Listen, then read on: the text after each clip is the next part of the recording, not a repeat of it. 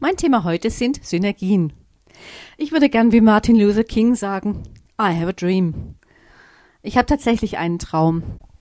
In diesem Traum unterstützen wir uns als Gemeinden, als Kirchen, als Gemeinschaften gegenseitig. Das geht bis in kleine Bereiche wie dem Bestellen von Klopapier, von Büromaterial und von anderen Dingen des täglichen Bedarfes. Es geht aber noch weiter. Es gibt eine Gemeinde, die ein großes Gebäude hat. Warum nicht dieses Gebäude multifunktional nutzen? Warum nicht Teile des Gebäudes vermieten an Organisationen, an andere Gemeinden oder auch an Firmen? Ich denke mal, es ist eine gute Einnahmequelle, wenn Teile des Gebäudes anderweitig genutzt werden können. Das ist ein Teil von Synergie.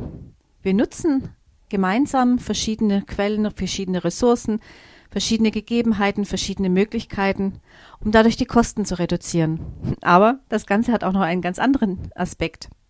Wir lernen, die Bedürfnisse des jeweils anderen zu sehen und wir lernen auch, über die unterschiedlichen Tellerränder hinauszuschauen und uns gegenseitig wahrzunehmen.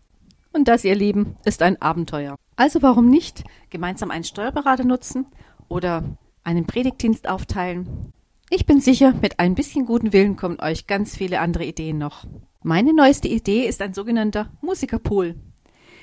Denn in der evangelischen Kirche fehlen mehr und mehr zum Beispiel Organistinnen und Organisten. Und es gibt viele freie Gemeinden und Kirchen, in denen gibt es ausgezeichnete Musiker. Warum sich nicht gegenseitig unterstützen? Aber wie gesagt, ihr habt sicher eigene Ideen. Und nach einer kleinen musikalischen Pause möchte ich gern noch mal darauf eingehen, was jetzt dieser Satz von Aristoteles, das Ganze ist mehr als die Summe seiner Teile, mit uns zu tun hat. Also, bis gleich, bleibt dran.